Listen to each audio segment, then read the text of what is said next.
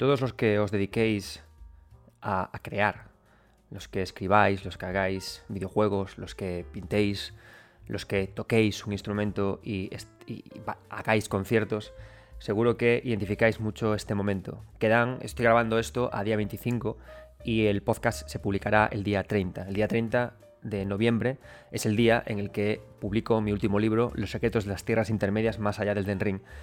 Y digo que identificaréis mucho este momento que estoy viviendo porque siempre ocurre lo mismo. Es un momento de emoción, ¿no? Pasas a veces minutos, instantes eufórico porque dices, uff, he trabajado mucho en un proyecto, eh, le he dedicado mucho esfuerzo, eh, sé que va a gustar, ¿no? Y luego pasas tres segundos diciendo, madre mía, pero ¿y si no va a gustar? ¿Y si, y si no sé qué? ¿Y, y luego pasa otro momento diciendo, no, va a ser increíble y va a gustar tanto que la editorial me va a pedir más libros. Y luego te pasas así como toda la vida, ¿no? Entonces, para mí este es un momento muy especial porque además este libro me lo saca, eh, o sea, sale con el sello Lumberg, pero que es un sello propiedad de Editorial Planeta. Y para mí es muy especial que conseguir haber sacado un libro dentro de, Editorial Planeta, porque yo recuerdo que mi, primera novela que escribí cuando tenía 20 años, ahora tengo 40, esa primera novela que se llamaba No me despierten, tenga la bondad, recuerdo que la escribí con todo mi cariño y se la mandé a Planeta, el manuscrito la envié a Planeta.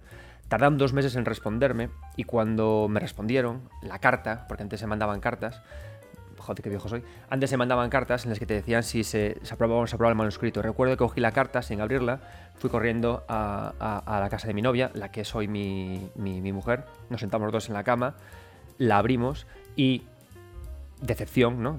Decían que el libro era, que no, era adecuado, ¿no? Entonces mi, mujer en ese momento tuvo el detalle más bonito que nadie ha hecho conmigo y es que ella cogió mi manuscrito, fue una editorial de autoedición, bueno, más bien a una imprenta, ¿no? Y me lo, me lo, editó ella y me lo, me lo, dio como regalo, ¿no? Entonces para mí ese fue un momento muy bonito, tanto de apoyo por parte de ella, como por el hecho de que Planeta se dirija a ti, ¿no? Y desde entonces, como una de mis metas en la vida, obsesiones en la vida, sueños, era conseguir que eh, Planeta me dijera, te publico algo, ¿no? Entonces, imaginaos lo bonito que es para mí este libro, un libro que eh, recoge el último trabajo de Heitaka Miyazaki. Yo he crecido mucho como profesional del medio, como redactor de videojuegos. Eh, mi, propio nombre está asociado a estudiar la carrera de Miyazaki.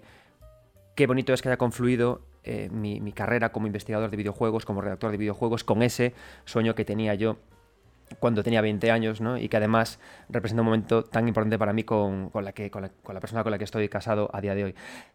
Lo que quiero decir con esto es que espero que disfrutéis mucho de este libro, que disfrutéis mucho de todo el lore que, que contiene, de todas mis investigaciones, de mis pesquisas, que lo apoyéis todo lo que podáis, porque si alguna vez habéis tenido un sueño, una ilusión, si alguna vez habéis creado algo y habéis sentido esta emoción y estos nervios, seguro que sabéis apreciar este trabajo.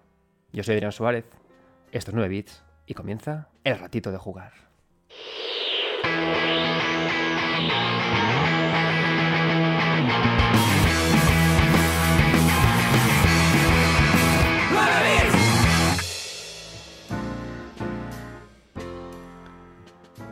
Bien, en el anterior episodio de 9 bits hablamos a fondo del mundo de las tierras intermedias, hablamos a fondo del mundo de Elden Ring. Hablamos de la simbología de sus parajes, de cómo se construyó el mundo, de lo interesante de su diseño y de cómo Yui Tanimura y Hidetaka Miyazaki unieron fuerzas junto con ideas de George R. R. Martin para eh, crear uno de los que para mí es eh, uno de los mejores mundos abiertos que se han hecho en la historia del videojuego, ¿no? Es un mundo que, por supuesto, no es un mundo que parte de la nada, ya que tiene, como hablamos, muchísimas ideas de Dinosaur Land, de, Dinosaur del, mundo de Super Mario World, detalles de Skyrim, pinceladas de Breath of the Wild. Por supuesto, algo que está claro es que la, creación nunca parte de la nada, ¿no? La creación siempre está, tiene muletas, ¿no? Es, como caminar, como alguien que aprende a caminar, ¿no? Que camina con ayuda, ¿no? Pues el mundo de las tierras intermedias también se crearon con la ayuda de otras inspiraciones y eso desembocó en un mundo tan maravilloso como el que, el que hemos jugado, ¿no? Por supuesto, como todo, como todo también, como todo proceso creativo, tiene sus puntos grises, sus puntos blancos, sus puntos negros, pero a mí me pareció un viaje fascinante, ¿no? ¿Y de qué vamos a hablar entonces hoy en este programa? Vamos a completar esta biología de programas dedicados a Elden Ring. Os recomiendo, por supuesto, que primero escuchéis el de la semana pasada. Y vamos a hablar de algo que es fascinante en el mundo de Hidetaka Miyazaki, sus personajes. Por supuesto, voy a hablar de eh, lore, voy a, hablar de la simbología de los personajes, voy a hablar de su pasado, pero sí que es cierto que hay detalles, eh, teorías en concretas, que me reservaré para el libro de los secretos de las tierras intermedias, para que disfrutéis de la narración cronológica por orden que vais a encontrar de todo el mundo y todos los personajes en el libro como si fuera una novela. Pero quiero hablar de muchas cosas de, estos personajes, de lo que significan para mí, de sus pequeñas pinceladas, de cómo conectan entre ellos y también calentaros la cabeza con todo el hype del mundo para que compréis mi libro, que tengo muchos payales que pagar. Bien, eh, vendrán, por supuesto, invitados a explicarnos cuáles son sus personajes favoritos y sus momentos favoritos. Y nada, empezamos ya. Mirad, lo, más interesante que tiene eh, Elden Ring, o sea, ya incluso como, como juego dentro del mundo de Hiyataka Miyazaki, a mí una cosa que me gusta mucho, y esto creo que es algo como muy, muy particular de cada, de cada jugador, ¿eh? entiendo que hay gente que le gusten los videojuegos que sean muy disruptivos los unos de los otros con respecto al mismo trabajo de un autor, es decir, que cambie totalmente eh, en plan, quiero que la primera parte de este juego y la segunda parte de este juego sean totalmente diferentes. O quiero que eh, los personajes que escribió este, este, autor en este juego y en su siguiente trabajo sean totalmente diferentes, ¿no? Lo entiendo perfectamente, ¿no? Pero a mí me interesa otra cosa. Me interesa mucho, lo digo siempre también, intentar interpretar al autor a través de su trabajo. Es una cosa que me, que me apasiona, ¿no? me gusta, ¿no? Llegar a jugar juego a juego de un autor, llegar a su siguiente trabajo y empezar a ver detalles que me recuerdan a sus, anteriores juegos, pero que han evolucionado un poquito, ¿no? Y eso también, eso también eh, va, dirigido a los personajes, ¿no? Al final, eh, si coges escritores, yo por ejemplo, eh, coges a Murakami, a Terry Pratchett, te darás cuenta de que usa eh, tropos o tipos de personajes como un poco similares libro a libro, pero con matices, ¿no? Con evoluciones. Y son evoluciones que van muy de la mano de la propia evolución y maduración del propio autor, ¿no? Digo esto porque a mí me gusta mucho los autores que van madurando con su trabajo y que yo puedo interpretar esta maduración juego a juego y que no son totalmente disruptivos con lo que plantean, sino que hay como pequeñas evoluciones eh, juego a juego, ¿no? Me gusta mucho ver cómo sus ideas, como su idea del héroe concreta, su idea del villano concreta, van evolucionando juego a juego, ¿no? ¿Y a qué me refiero con esto? Elden Ring tiene una cosa que es muy interesante. Elden Ring sigue adelante con ideas que vimos ya en Dark Souls, que estaban incluso en Kingsfield, que vimos en Bloodborne, que vimos en Sekiro, ideas de el héroe caído que se sacrifica, la persona que sufre por sus decisiones, los amores rotos imposibles, las ideas de los hijos condenados por los padres, y sigue con esa idea de cómo esa estructura, eso, eso estructura en una sociedad que acaba haciendo que el mundo sea un lugar degenerado con gente que tiene hasta miedo a soñar, ¿no?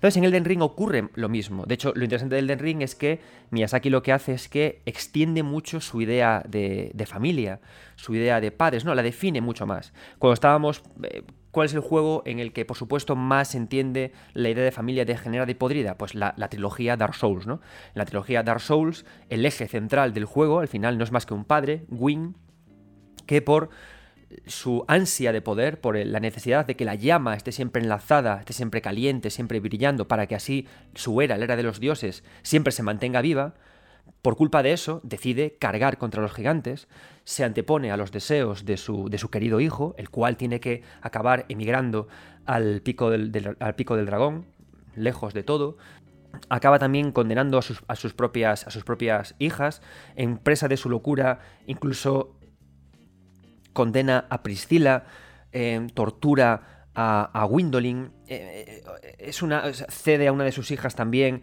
a, una tierra lejana, poblada de, señores en cuya sangre habita el alma oscura. Es decir, se trabaja de esta forma, ¿no? ¿Qué pasa? Que cuando hablamos de Dark Souls y, la relectura que se hace del mundo en Dark Souls 3, digamos que la idea de familia está un poco más desdibujada, ¿no? O sea, tú tienes que ir interpretando poco a poco quiénes son las hijas de Wing, quién es el hijo de Wing, por qué hizo esto. Sin embargo, en Elden Ring lo ponen todo de una forma más evidente desde el principio, ¿no? En todo el mundo del Elden Ring se cimienta en base a la llegada de unos dioses externos. Primero fue el grandísimo, ¿no? El, grande, la figura, de, la figura de ese dios eh, casi eh, olvidado, ¿no? Eh, soterrado por la presencia del siguiente dios, la voluntad mayor que llegó y con su color dorado creó un nuevo orden. Entonces es como que se, em, se cimienta todo en la adoración a esta voluntad mayor, en la llegada a Marika, de Marika al reino y por la querencia de Marika de, querer digamos, alargar su reinado, eh, continuar su reinado, incluso sin que ella lo quisiera realmente, ¿no? Casi obligada. Al final Marika no dejaba de ser una suerte de títere puesto ahí a dedo, con ese nombre, con esa terminología de numen, ¿no? De personaje divino, de personaje ideal que ponemos ahí. Y esa gran madre, que es tan gran madre que a la vez es padre, al final empieza a construir una estirpe a su alrededor, condenada por esta obligatoriedad de ser que a su vez condenan a sus hijos, condenan a sus semejantes, llevan al mundo a la guerra y al final acaban creando una especie como de círculo vicioso, tan círculo es como la propia, la, propia, el propio diseño de las tierras intermedias, este círculo que nos condena a todos, nos vicia a todos y nos destruye a todos. ¿no? Entonces la gracia que tiene el Den Ring es que lo, lo, pone, lo aterriza más esta idea, ¿no? O sea, la idea de que hay una familia es mucho más, más, obvio desde el principio. La idea de que hay una guerra entre familias es todo mucho más obvio. Y al final, lo que ocurre en el Den Ring es, o sea, digamos, el trabajo de arqueología, el trabajo de, entender sus personajes, es comprender el, punto, esa, su perspectiva sobre la voluntad mayor, los dioses exteriores, quiénes son ellos en toda esta jerarquía de dioses y qué hicieron ellos con el mundo, ¿no? Para ello, ¿no? Entonces, esa es una parte muy interesante, ¿no? Que se mezcla con la idea que hablábamos en el, en el, otro, en el otro, programa del, mundo de juego, con la idea de los contrapuestos. Una idea muy interesante que, se pone aquí es la idea, la idea que hablábamos, ¿no? La idea de que todos somos uno, pero como uno a la vez somos dos. Y en cada una de esas dos partes hay parte de la otra, ¿no? Que al final es una forma de ejemplificar con carne, sudor y sangre el mítico dibujo del yin y el yang, ¿no? Al final toda forma es un círculo, como círculo es las tierras intermedias, como círculo es el círculo vicioso que se genera. Somos todos un círculo formado por blanco y por negro, y en todo blanco y negro, y en todo negro y blanco. Entonces, ese es el contraste al final con el que queremos, eh, con el que se construye todo esto. Y es, y es, una idea muy interesante porque si nos damos cuenta al final, es como que la presencia de George R. R. Martin, que a priori se decía que no se notaba, en mi opinión sí que se nota, se nota en que al final hay, una, eh, hay, una, hay un árbol genealógico de familiares unidos entre sí, condenados a reinar, aunque ellos no quieran incluso reinar. Vemos que, en mi opinión, esa es la pincelada occidental que plantea eh, Martin, ¿no? la idea de los reyes occidentales, sus hijos, sus vástagos y las guerras internas para poder llegar al rey, al reino. Esa es la parte occidental. Pero luego está la parte oriental, puesta ahí por Tanimura y por Miyazaki, en la que aparecen estas ideas más de... Em, imaginario oriental, ¿no? Del yin y el yang, este tipo de, este tipo de cuestiones, ¿no? Que al final acaban, sirven para expresar justamente estas luchas que hay en, los, en los, reinados, Entonces, una de las figuras principales y con la que quiero empezar a hablar no puede ser otra que la imponente figura de Marika. Marika es uno de los personajes que son, eh, me parece, los más interesantes que existen en todo el, mundo de Elden Ring. Me encanta Marika en su eh, armonía con Radagon. Me encanta Marika incluso en algo muy, muy, interesante que por supuesto aclaro en las tierras intermedias cuál es el origen de Marika, de dónde provienen los númenes, porque hay pistas en el juego suficientes como para poder dibujar un origen, ¿no? Pero em, es muy interesante cómo funciona, ¿no? Pero antes de hablar yo de Marika y de Radagon, quiero darle paso a la primera invitada de esta velada, Eva Cid, una profesional del periodismo de videojuegos que, a la cual adoro, a la cual sigo mucho y a la que le tengo un cariño especial porque creo que empezó a escribir sobre esto en un momento muy cercano al mío y, me ha gustado mucho siempre seguir a los compañeros que creo que empezaron conmigo y que llevamos batallando como locos por, eh, por hablar de esta profesión, por disfrutar de ella y sobre todo por reivindicar cobrar de ella, ¿no? Así que Eva, muchísimas gracias por aceptar la invitación de este programa y por favor, háblanos de tu fascinación por Marika, por Radagon y por supuesto por lo que es este perfecto juego imperfecto que es el Ten Ring.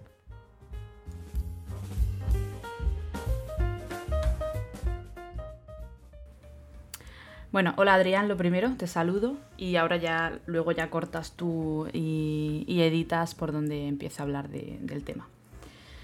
Eh, bien, eh, sobre mi momento favorito de Elden Ring, eh, tengo que decir que aunque suene muy tópico, pero no tengo un momento favorito. y es cierto, o sea, yo sé que Elden Ring es un juego que tiene, tiene muchas irregularidades, tiene sus altibajos, tiene sus inconsistencias, en fin, no es para mí, no es un juego redondo eh, no es un juego perfecto. No podría serlo tampoco con semejantes dimensiones que, maneja el juego. Pero, pero sí que considero que Elden Ring tiene algunos de los, para mí, mejores momentos de, Front Software en general, por lo menos para mí. Entonces, eh, quizá no pueda quedarme con un solo momento, pero eh, yo creo que puedo reducir eh, a dos, ¿vale? sí que podría elegir, creo, dos momentos que para mí han sido especiales por encima del resto de cosas que, me ha ofrecido el juego. Y esos dos momentos eh, han sido el primero, los voy a decir por orden de, aparición o de en el orden en el que te los encuentras, vaya. Em, el primero, eh, sin duda, la, la, entrada, o sea, la, llegada a la capital. Eh, justo en la entrada, cuando llegas y te encuentras con ese panorama increíble, la panorámica desde arriba y tal. O sea, para mí fue un momento de quedarme completamente congelada durante no sé cuánto tiempo, eh, observándolo todo, el, paisaje, las dimensiones de, aquello, porque eso no era ni, medio normal. Eh, y ya no solo era increíble todo, a nivel, a gran escala, en, grandes dimensiones, sino también em, a pequeña escala, en los detalles, que a mí eso me pareció increíble también, en un escenario tan sumamente inmenso. Eh, no sé, desde cómo la música se acompasaba con el, con, el, con los gestos de, y los movimientos de las manos de los, de los, músicos que hay por ahí danzando, nada más entrar, que están por ahí. Eh, la música se acopla perfectamente al, al movimiento de, del instrumento musical. Eh, más detalles, por ejemplo, cuando ya te empiezas a meter por la zona interior, por los interiores, y o sea, hay un nivel de detalle increíble donde están, por ejemplo, las dependencias de, los perfumistas, que si te vas fijando, eh, o sea, hay un nivel de detalle tal que si te fijas bien hasta, que, hasta casi que puedes eh, recomponer el, proceso y el método que seguían los perfumistas para elaborar sus mejunjes, o sea, una cosa increíble. Eh, luego, que si te encuentras a un, a un enemigo, entre comillas, porque bueno, es un personaje, un señor, que está tocando un instrumento a los pies de, la tumba de, alguien, suponemos que de alguien. Y no sé, o sea, para mí la llegada a la capital fue, fue una cosa increíble porque a nivel de diseño me parece magnífica, eh, a nivel de detalle me parece increíble y luego es un contraste bestial con, con todo lo que tenía, o sea, con todo lo que habías visto hasta el momento. Eh, y luego, eh, eso por un lado, y luego el segundo, quizá el segundo gran momento, no, no, no en segundo lugar, no los puedo poner uno por, delante de otro, pero sí el segundo momento que más eh, me ha marcado de Elden Ring fue, fue el enfrentamiento final, o sea, el, jefe final, vaya, el entrar por esa puerta ya por fin y bueno, y esa puesta en escena, ese diseño, esa. Creo que se pueden decir spoiler. Eh, o sea, para mí es un culmen narrativo maravilloso y un desvelar cosas si todavía no, las habías descubierto por ti mismo. De momento ya como que se te, te desvelan de una forma visual preciosa, con esa dualidad de Radagon, Marika, la runa asomando ahí por el interior, brillando desde el interior del cuerpo, o sea, me parece una cosa alucinante. La música de la, de la batalla eh, no tiene ningún sentido. Y luego la segunda fase, eh, igual, o sea, mm, volvemos, o sea, es como destapamos otra capa más del juego, de la narrativa, ¿no? En este caso, y aparece esa criatura que, pues, que es increíble, una criatura, un, dios, una criatura cósmica que a saber de dónde viene, cuánto tiempo lleva ahí, y que era lo que había realmente en, el fondo de, todo y de ese árbol. Y, o sea, a nivel de concepto y a nivel narrativo, la, para mí la pelea final de Elden Ring es top eh, From Software. No sé, no sé en qué lugar pondría ese top, no sé qué puesto le correspondería, porque bueno, igual un día sería uno y otro día sería otro. Iría cambiando seguramente, pero me parece de lo más eh, bonito que ha hecho From Software eh, nunca, la verdad.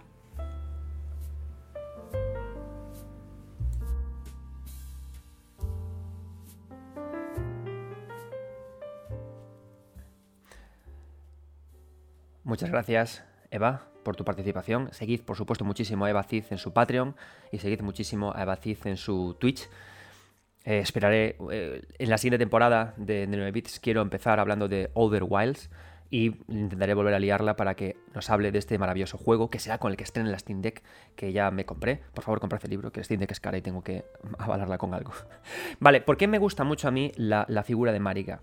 Mirad, aunque una de las figuras principales con las que trabaja Hayataka Miyazaki en sus, en sus trabajos es con la idea del padre corrupto, ¿no? Tenemos mucho la idea del padre corrupto, de nuevo, con la gran figura, con la gran figura de Wing.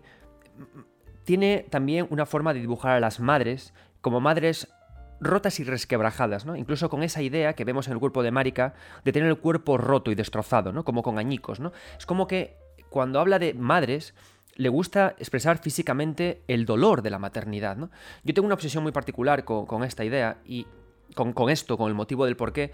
Y Miyazaki siempre ha comentado que ha tenido siempre una infancia dura y difícil, eh, que sus padres eh, tenían poco dinero, y, de alguna forma, siempre que, por supuesto, yo no he hablado con Miyazaki, me encantaría entrevistarlo, pero todavía no lo entrevisté, pero a mí siempre me parece que cuando habla de, representa a estos padres tan sufridores, quiero, me parece que estoy viendo como las heridas de sus propios padres para sacar adelante eh, a una familia, incluso a costa de su propia salud. Son ideas que, por supuesto, que yo me hago de interpretar al autor, no es lo que decía antes, conocer al autor a través de, de su obra. Y vemos, por ejemplo, a Wing, que al final Wing sufre por su ambición, sufre por sacar adelante a su familia sin escuchar a su familia, el pueblo todo por el pueblo pero sin el pueblo. Pero cuando hablamos de las madres, las madres aparecen como personas sufridoras, ¿no? Como personas que aparecen como relegadas a sufrir en silencio, físicamente incluso, ¿no? Entonces, esto nos puede dar cierta idea de, cómo Miyazaki podría, podría, llegar a ver también su propia infancia, ¿no?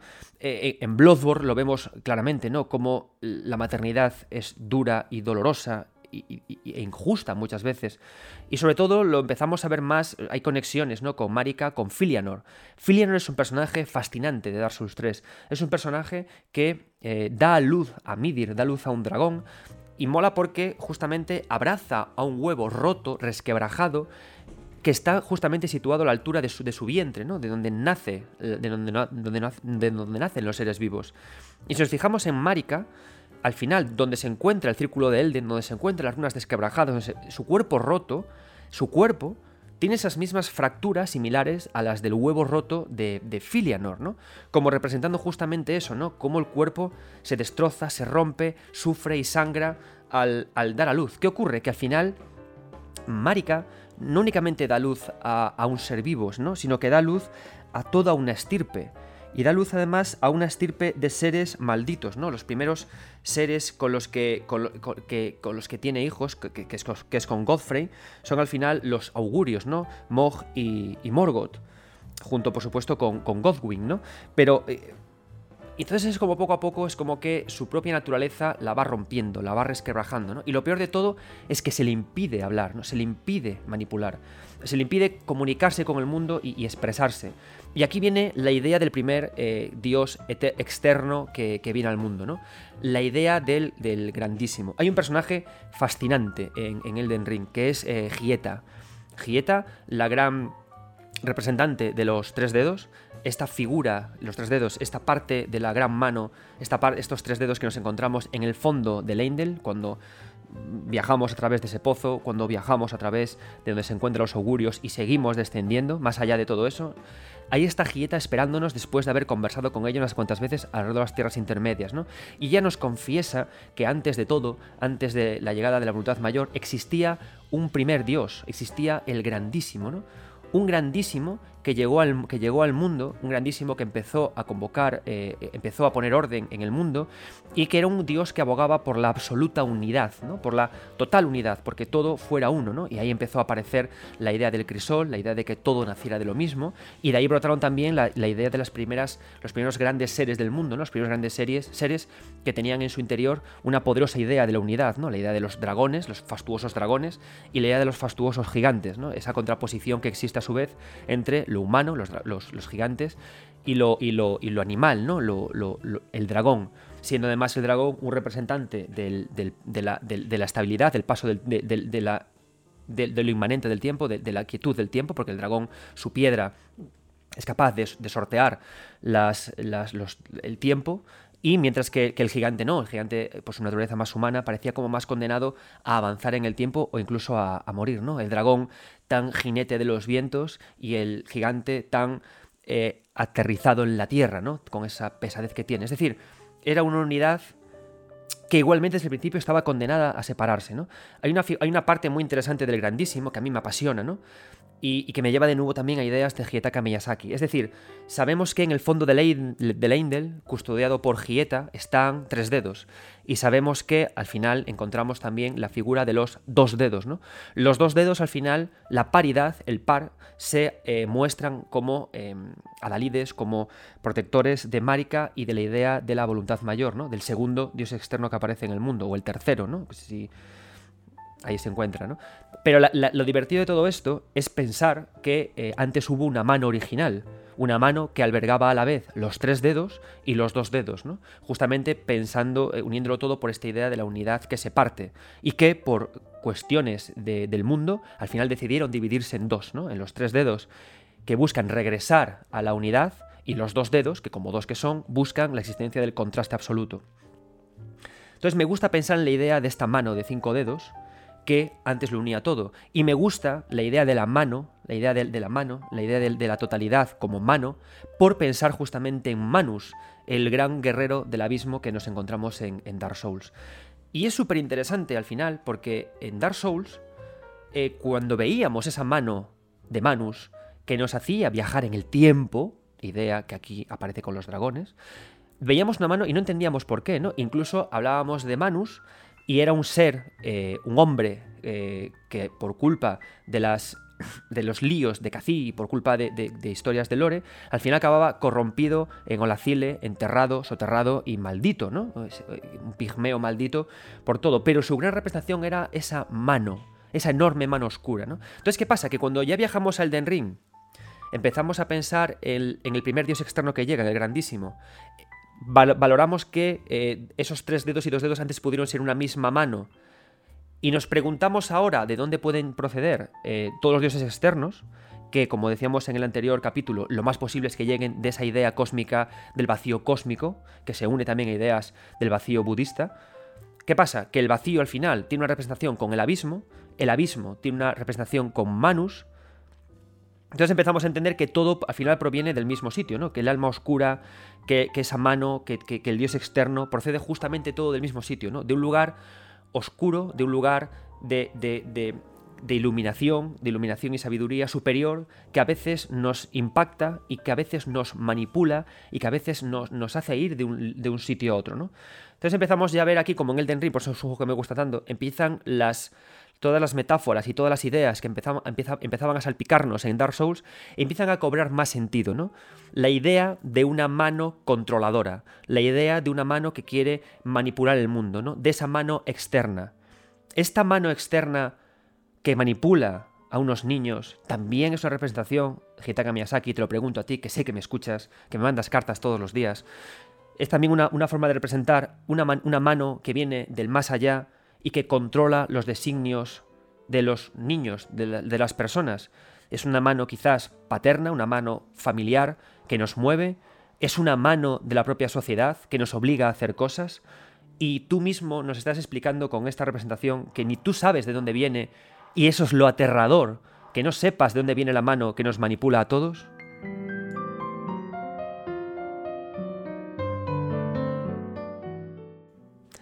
Y por llegar a estas conclusiones es por lo que me gusta tanto interpretar autores que iteran con sus propias ideas y que evolucionan, ¿no? Me gusta eh, analizar qué significa esta mano que llega del más allá y que nos controla, ¿no? Pero claro, lo interesante es que en Dark Souls, que, que creo, no quiero que nadie nos engañemos la cabeza, es el primer trabajo que hace que el autor arrase, ¿no? A Demon Souls le costó más. De hecho, en mi opinión, Demon Souls funcionó mejor después de Dark Souls, porque Dark Souls nos ayudó a comprender mejor Demon Souls. En este videojuego, la mano era una unidad, era íntegra, era total, era la misma. No voy a entrar en ideas interesantísimas como si esta mano, estos tres dedos y dos dedos, son una escisión de la mano de Manus, y ese grandísimo del que nos habla Gieta es el mismísimo Manus que llega, ¿no? Lo cual podríamos conectarlo con la iglesia Manus Celes, que no olvidemos que una iglesia que habla de Manus Celes y que habla de y que mira al cielo y en el cielo cósmico se encuentra este abismo al que llegamos, ¿no? Ahí ya podemos hacer teorías que quizás se desarrollan más en cierto libro estupendo que sale el 30 de noviembre, Niños comprado por Dios. Bien. Entonces, ¿qué ocurre? volviendo de nuevo a Marika. ¿Por qué es interesante toda esta cuestión, esta manipulación? Porque es esta manipulación, es esta mano la que aterriza en la Tierra y que mueve a Marika, que obliga a Marika, que señala con el dedo a la Numen y le dice, tú, Marika, amiga, a jugar.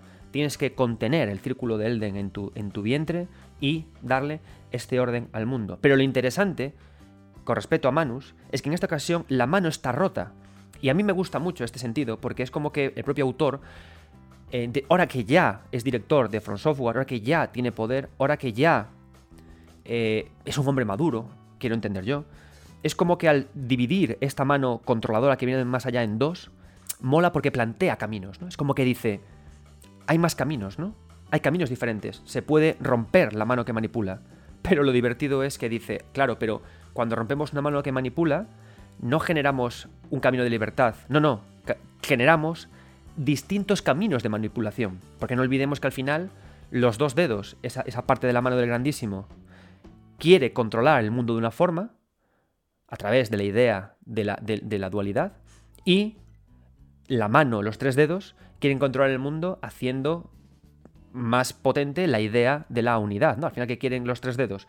Que todo arda, que todo se funda en una misma masa, o la Evangelion, el, plan, plan, de, la, complementación humana está en todos los putos videojuegos japoneses, ¿no? Ser todos uno, o así todo volverá a ser lo que sea, o Madara con tus sueños en Naruto, o todo lo mismo, ¿no? O Yokotaro, bueno, es un típico final japonés este, ¿no? Y ahí está, ¿no? Es decir, al final, ¿qué quieren? ¿Qué quieren? Es una tontería, porque si nos damos cuenta, los dos quieren lo mismo, ¿no? Los dos dedos quieren que prevalezca el yang y, y los tres dedos quieren que prevalezca el yin, o viceversa. Mm, pero nos damos cuenta como que al final la gracia de todo esto, que es lo que nos dice Elden Ring, es que eso es una utopía, porque no podemos, no podemos convivir con los cuerpos separados. Y ese es, como el mensaje general del juego, ¿no? Por eso es imposible la victoria final de los dos dedos o de los tres dedos, no tiene sentido, y por eso al final eh, sucede todo lo que sucede, ¿no? Cuando em, nos negamos a, estas partes, nos negamos a ser totalmente un todo, es cuando empiezan a surgir las maldades en el mundo, es cuando empiezan a surgir las maldiciones.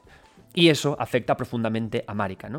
La idea de ser antinatural, de todo lo que ocurre, acaba por liberarla y, y, hacer que su mismo cuerpo se divida en dos. ¿Por qué? Porque es una unidad falsa la que ella tiene en su interior, ¿no? Porque al final el cuerpo tiene que reivindicar sus dos partes. Y es por esta vía por la que al final Marika es dos. Porque en realidad dos somos todos, ¿no? Y esta idea de que dos somos todos y, uno, por supuesto, para poder aterrizarla bien, hay que ser muy conscientes del imaginario japonés, ¿no? Muchas veces cuando, cuando hablo de estas cosas, eh, al final la gente se alerta, occidentalmente nos alertamos porque decimos, ¿qué tontería es esta, no? Nosotros, al final, eh, no entendemos, ¿no? O sea, nosotros lo más que entendemos así aterrizado de que dos sean uno, uno sean dos, es la fusión de Goku y Vegeta, y vale, lo entiendo porque se juntan. Pero no hay que olvidar que en el imaginario japonés esto no es nada nuevo. Tenemos Kingdom Hearts, tenemos también de nuevo la obra de Yokotaro con la idea de, las almas y el cuerpo que se separan y se unen. Es una idea que está muy repetida en el imaginario japonés, ¿no?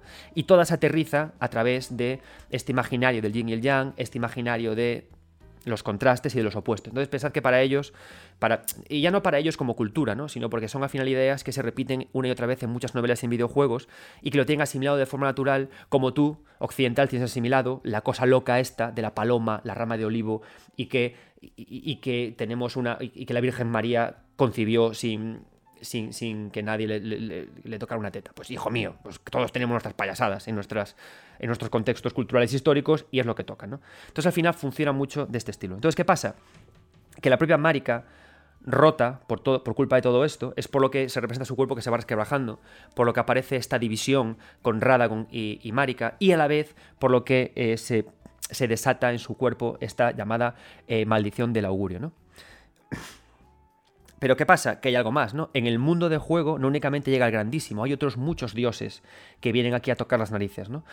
Em, y la idea esta sí que se acerca mucho más a Lovecraft, ¿no? La idea de que al final eh, todo el mundo de juego está eh, siendo supeditado y controlado por dioses externos que vienen aquí a tocar las narices. En mi opinión siempre es porque creo que eh, les parece que el humano es un ser fascinante, ¿no? Y esto parte de la idea de que, y es algo maravilloso, que los seres humanos somos seres de contraste, somos seres inexplicables, somos somos capaces de la mejor de las cosas y a la vez de la, de la peor de las cosas, ¿no? Somos capaces de, de amar somos capaces de, de, matar. Y esto como que crea mucha fascinación a los dioses externos y hacen que todo el tiempo lleguen aquí, ¿no? Esta fascinación que por supuesto procede de los mismos contrastes. Entonces, ¿qué ocurre? Que estando el grandísimo aquí, llega, mucho, llega también a, nuestro mundo otros dioses externos, como son el dios de la putrefacción roja, como son, como son el dios que al final acaba eh, poseyendo a los propios gigantes de fuego y como son también el, dios también que eh, contacta con los, con los propios dragones y que les cede su poderosa voluntad.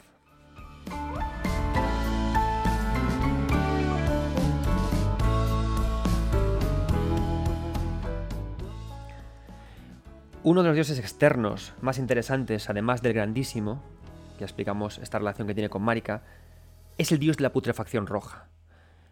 Si algo me encanta del Den Ring, es la idea de que, con lo que decía también en, el, capítulo sobre el mundo, es que sus dioses son siempre sugeridos. ¿no? Sí que es cierto que si nos viajamos hasta el fondo del mundo y, vemos eh, cómo estos parásitos cien pies con cuerpo humanoide vemos a dónde están mirando, ¿no? En este, en este, en este entorno rojo y vemos a dónde están mirando. Siento que están adorando algo que parece una figura grandiosa de, una diosa, ¿no? De la protección roja.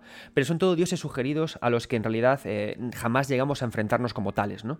Nos enfrentamos a sus custodios, a los custodios de los dioses, nos enfrentamos a figuras de los dioses, pero nunca exactamente al dios auténtico. Y esto es algo que es, que es maravilloso. Y la idea de la putrefacción roja me mola un montón. Por una parte está guay, porque es una especie como de meme del propio Miyazaki, ¿no? De, de sus pantanos, ¿no? de, de, cómo los pantanos al final les dio calidad de Dios. Pero me gusta también por ideas estéticas que tienen, como que es este contraste entre em, la naturaleza indomable, fea, pero a la vez hermosa. Es decir, la putrefacción roja es bella. Es decir, cuando llegamos a, estos lagos de putrefacción roja y vemos que todo está eh, eh, rojo, en calma, vemos una belleza salvaje, joder, sabemos reconocer que hay belleza ahí, ¿no? Pero a la vez hay terror. Entonces me parece muy interesante cómo ha conseguido crear con, una capa de pintura algo que, refleja todo esto, ¿no? Y además porque la putrefacción roja es, es como un dios muy puro, es un dios muy salvaje, es casi casi como la naturaleza misma cobrando entidad, cobrando esencia, y que es indomable, que no hay quien la pare, ¿no? Que, es, que es intocable y que está en, en todas partes, ¿no?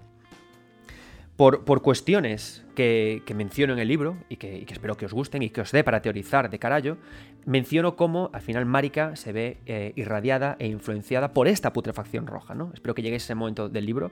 En además, a Adrián Prado le pedí que hiciera una ilustración concreta de este momento, a ver qué os parece. Eh, y por supuesto, no olvidéis una cosa, eh, que, yo he sacado este libro, pero es un libro para colaborar en la comunidad Souls. La idea es que lo leáis, lo devoréis y saquéis vuestras propias teorías, bien sea apuntando cosas de por qué sí o por qué no, aportando las vuestras o avanzando, ¿de acuerdo? El viaje por las tierras intermedias no ha hecho más que comenzar. Entonces, por lo que cosas que, cuestiones que, comentaré en el libro, a modo de teorías, eh, es interesante porque creo que Marika sí que se vio afectada por la putrefacción roja en un momento de su vida. ¿Y por qué lo comento? Porque si nos damos cuenta al final em, de la sangre de Marika, al final nace muchos seres muy vinculados a la putrefacción roja. Mog tiene una alta vinculación con la putrefacción roja a, través de la sangre, pero en especial, al final, su estupenda hija, Malenia, ¿no? La que parece la, gran elegida, la, heredera total y absoluta de este de este espíritu de la putrefacción roja, ¿no? Hay una cosa muy guay en los dioses externos que por, gracias a esta adoración que tienen del hombre, a esta no diría admiración, pero sí curiosidad, ¿no? Creo que eh, si nos tuvimos que preguntar si los dioses existen, o, creo que la razón más que a mí más me gusta de por qué un dios querría acercarse a un hombre, creo que sería por curiosidad. Creo que es la. no, como que el propio ser humano es tan extraño que, que, hostia, sí que somos virus. O sea, llegamos a un planeta, lo contaminamos, lo matamos y pensamos en irnos a otro. Es decir, lo, que apremia ahora casi casi parece que no es salvar el mundo, sino es pensar en cómo irnos a Marte. ¿A qué? A joderlo también, ¿no? O sea, quiero decir, yo si fuera un dios diría, pero estos están locos. Estos son, los seres humanos son armas de destrucción masiva. Quiero tenerlos, porque es, como el arma definitiva, ¿no? Es, es, el ser humano es el arma de joder absoluta. Entonces, claro, llega la putrefacción roja y me hace gracia porque la putrefacción roja lo que parece que quiere es conectar y contactar, ya veremos cómo, os va a encantar, eh, contactar con Marika para esperar el momento en el que eh, engendre ella una heredera poderosa digna de acaparar su poder, ¿no? Y lo tiene en Malenia. Y mola porque es como que todos los dioses externos desean a su, eh, a su paladín, a su, a su figura humana, ¿no? La voluntad mayor desea a Marika. Em, los dioses externos de la noche eh, coquetean con Renala y con Rani. El dios externo de la gran serpiente, del devora hombres, coquetea con Raikard. O sea, es como, ¿verdad? ¿Por qué los externos quieren llegar a las tierras intermedias? Porque está llena de personas súper interesantes. Y todos quieren reencarnarse en ellos, ¿no? Quiero sentir la humanidad en mi interior, ¿no? Porque igual como dioses, ellos no tienen el poder quizás de ser a la vez unos cabrones y unas personas santas, ¿no? Al final los dioses, si os dais cuenta, son o cabrones o personas santas. Pero la dualidad tan deseada por los dioses solo la tenemos los humanos, ¿no? Fijaos también cómo conectan así todos los temas con los que tenemos que trabajar, ¿no? Entonces al final, ¿qué ocurre? Que justamente, porque eh, Marika se resiste a la... o sea, está condenada por esta maldición de, tener que ser una cuando su cuerpo le pide dos, es porque al final se fractura en, también en Radagon. El motivo también, además, precisamente por el contacto con la, putrefacción roja, os moréis ya por saber cómo fue, ¿no? Pero os lo contaré. Eh, es por lo que también acaba engendrando a la sangre de, de, Malenia, pero lo interesante de esto es antes pararnos un segundo en los augurios, ¿no? Al final, eh, Marika el primero de los, de los maridos con los, que, con los que se encama, el, marido de las, el primero de, las personas con las, que, con las que está, es Godfrey, ¿no? el que luego conoceremos como Joara Lux. Es muy sencillo entender por qué Marika necesita a Godfrey, porque necesita a un, a un general, necesita a alguien que comande sus ejércitos. ¿no? Pensemos que el orden de las cosas es, llega, llega el grandísimo, al final están los gigantes, están los dragones, se producen excisiones en el mundo, batalla entre los dragones y los gigantes, al final los, gigantes expulsan a los dragones de los picos nevados, se impone, empieza, empieza a construirse la idea de la voluntad mayor y la idea de la orden dorada, ¿Y qué pasa? Que, esta Marika, obligada a, ser reina, obligada a ser madre, empieza a encontrar que hay enemigos en sus reinos que pueden conspirar, ¿no? Y que, necesitamos un general para que comande nuestros ejércitos. Entonces, con eso, ¿qué hace? Se eh, tiene a Godfrey y con Godfrey y con Marika se encaman para tener a Mog, a Morgoth y, por supuesto, a Godwin, ¿no? A, este heredero, a Godwin que luego lo conoceremos como el príncipe de los muertos, ¿vale? Entonces, ¿qué pasa? Que Marika y Godfrey juntos, o sea, Godfrey lo que hace es que luego, eh, henchido de poder, porque Godfrey al final es un bárbaro. Godfrey es este eh, ser con el que nos enfrentamos casi al final del juego y es un bárbaro, es el puto Zangief, es un crack el tío. Entonces lo que hace es que eh, cabalga por orden de Marika a por los gigantes, ¿no? a por esta primera amenaza, porque en este momento los gigantes, o sea, los dioses externos, no se han quedado parados, han visto que la voluntad mayor han ido aquí a, picar, a picotear humanos, y han venido otros, ¿no? Y el primero es este dios eh, misterioso, este dios eh, ígneo que se adueña del cuerpo de los gigantes. Y Godfrey lo que hace primero es que Marika empieza, dice, voy a limpiar dioses. Así que, chaval, vámonos de cabecita, vámonos corriendo a por los que están en el pico de los gigantes. Y allí va Godfrey, ¿no? Toco, toco, toco, todo. Llega, llega hasta allí y ¿qué pasa? Que Godfrey es un general. Y aunque tenga a sus soldados del crisol, soldados superpoderosos que son capaces de invocar, estos, estos tíos son, son, guays porque son capaces de invocar el poder del crisol, ¿no? El poder el poder del unitario y el poder de, la dualidad, ¿no? que está eh, inherente en las propias tierras intermedias, el origen de todo, y que está ahí desde la llegada del grandísimo. ¿no? Son capaces de invocarlos, ¿no? por eso son capaces de invocar colas de, colas de, aguijones, alas, porque pueden invocar. El, origen de toda vida, el origen de los gigantes, el origen de los dragones y el origen de, los humanos. ¿no? ¿Qué pasa? Que eh, es una batalla que no pueden ganar sin los soldados de Zamor, sin los monjes de fuego, y entonces ahí sí que pueden empezar a triunfar, ¿no? Entonces, ¿qué pasa? Que cuando sigue la guerra, vuelven a casa y después de eso empiezan a, nacen precisamente Mog y Morgoth. La figura de Mog y Morgoth es también fascinante. De nuevo, fijaos que no podemos entender nunca los personajes de, Elden Ring sin hablar siempre de contrastes. o sea, la idea de la dualidad es una idea que está perenne en el título, ¿no? Y de qué hace la gente ante la, existencia de una segunda parte de ti mismo, ante la existencia de que se te niega esa segunda parte, ante la existencia de que tú mismo te desdoblas en dos. Es todo el tiempo un pensar en eso, ¿no? Es una reflexión sobre el yin y el yang, es una reflexión sobre cómo estamos pegados nuestros dos. Y aparecen Mog y Morgoth, ¿no? Entonces, Mog y Morgoth están guay porque son los augurios. Por supuesto, Mog y Morgoth, estas figuras grandes, aberrantes, con cuernos, no son más, al final, que una adoración que tiene el propio Hiyataka Miyazaki por Fumito Ueda. Es decir, ¿por qué la maldición se representa con cuernos? Por dos motivos. Uno, Porque como decíamos, la fuente de toda vida es esta esencia mágica, es el crisol, ¿no? Es esta fuerza que hace que, brote la vida del unitario. ¿Y qué pasa? Que cuando andamos tocando los cojones con él, lo que ocurre es que, eh, claro, el cuerpo humano eh, dice, mira, es que en, lo humano hay mucho de animal, ¿no?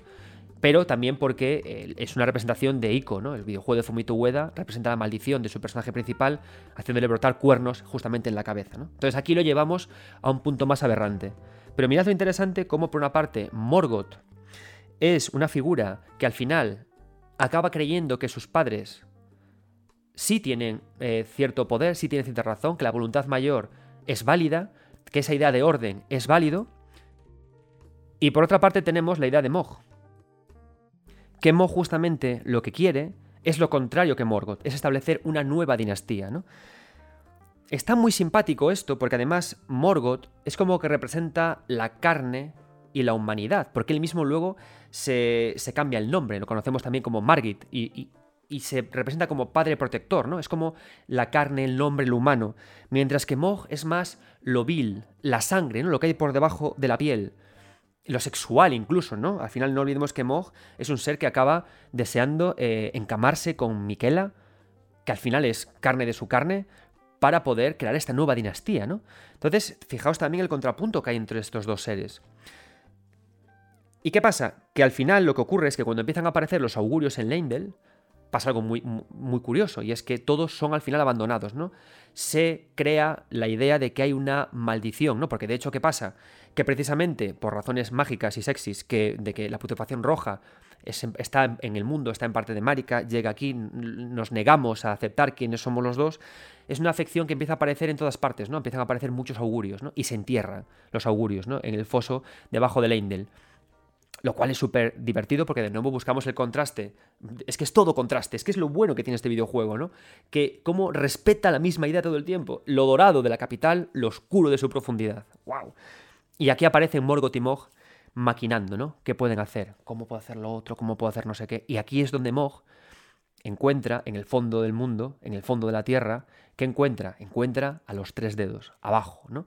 Y los tres dedos le guían más allá en busca de este nuevo dios externo, el dios de la sangre, este dios siniestro, con el cual luego se, desea ampararse o desea alojarse con él. ¿no? ¿Y qué hace Mog para darle las gracias? Pues él mismo se desdobla y deja un recuerdo suyo para proteger a los propios tres dedos bajo esa cámara que hay. ¿no? Es decir, todo al final acaba adquiriendo un gran matiz, una gran fuerza ¿no? que hace que todo tenga como mucha fuerza. No sé que ahora me preguntaréis, estáis preguntándoos mucho exactamente cómo es que Mog tiene relación con estos tres dedos, cómo lo encuentra. Os voy a dar una pista. El loco Shabiri, la persona que vio a los tres dedos sobre la torre, hizo un gran peregrinaje, una, una, gran evangelización, que al final lo llevaron a conocer a los tres dedos. ¿no? ¿Y dónde están los tres dedos? ¿Quién, quién estaba en ese, en ese pozo? ¿no? Aquí todo se relaciona todo funciona de esta forma, ¿no? ¿Qué pasa? Que, por supuesto, hay que ir buscando las pistas y querer hilar fino con, todo esto, ¿no? Entonces, ¿qué pasa? Que Morgoth, al final, nacido de la, unión entre Marika y Godfrey, Morgoth quiere eh, defender a la voluntad mayor, desea defender a su madre, es este hijo que desea defender ¿no? a, su, madre, desea protegerla, desea estar a su lado y cuidarla, pese incluso a que su madre no la quiera, de nuevo ideas muy interesantes sobre lo que es ser hijo, y mientras que Mog no, Mog dice esto no puede ser, Quizás Mog también, es también ama a su madre, pero entiende que no quiere ver sufrir a su madre, que hay que crear algo desde cero nuevo para que ninguna madre más sufra, ¿no? Como sufrieron ellos, porque al final Mog es el, el, paladín de los desterrados, el paladín de, lo que, de, a quien nadie más quiso en el mundo, ¿no? Y esto mola muchísimo, o sea, esta idea, ¿no? De cómo uno trabaja con otro, king, king, king, ¿no? Y el siguiente de los hijos, además de Mog y Morgoth, tenemos por supuesto alguno de Godwin, que es al final el hijo bueno, el hijo, el hijo cariñoso, el hijo que nació normal, ¿no? Pero ¿qué ocurre? Que al final, como eh, Marika ya estaba entendiendo que su cuerpo estaba mal, que su cuerpo estaba eh, podrido, corrupto, que se rompía y que se resquebrajaba, al ver que había tenido que abandonar a sus hijos, a Mog y a Morgoth, y no olvidemos que además a los augurios les cercenaban los cuernos porque pensaban que era una maldición, ¿no? Entonces, ¿qué pasa? Que su relación con Godwin yo creo que no era tan, tan bonita. Por una parte, decía, tengo uno bueno, pero eso le recordaba su fracaso como madre también, de haber tenido tantos hijos eh, malditos, lo cual la rompía por dentro, ¿no? pensar también al final en la fragilidad de Godwin y luego no olvidemos que al final Godwin le recordaba mucho a Godfrey, ¿no? A esa persona tan guerrera, tan belicosa, que al final iba a lo suyo y que la habían eh, casi casi obligado a estar con él para tener a un general de los, de los ejércitos. Es todo un tema estas cosas, ¿eh? Vale, entonces tenemos buena parte aclarados, Marika, Morgoth, Mog, ¿no? Godwin, esta parte la tenemos, la tenemos clara. Bien, entonces, ¿qué ocurre? Precisamente por la... Eh, a medida que avanza el mundo de juego, empezamos a tener problemas y excisiones en, en las propias tierras intermedias, ¿no? Em, en, la, parte de los picos de los gigantes, mientras la voluntad mayor empieza a hacerse fuerte en Leindel, ¿qué ocurre en los picos de los gigantes? Entonces empezamos a ver aquí otras figuras grandes de Miyazaki y de, y de todo su videojuego, que es la idea de la observación de la luna, ¿no? Dark Souls 2 y los astrólogos, Bloodborne y también la observación del espacio cósmico, ¿no? Y aquí encontramos otro tipo, o sea, los humanos encuentran aquí otro tipo de belleza, otro tipo de arte, ¿no? Que es el arte de la magia. Y hay una niña pequeña, eh, hermosa, pálida como la luna, que es la primera en apreciar en, la luna el poder de la magia, y se llama Renala. Pero para hablar de, Renala y para introducir a Renala y para introducir a Liurnia, vamos a hablar con la segunda y con el segundo de los, de los invitados de, esta velada.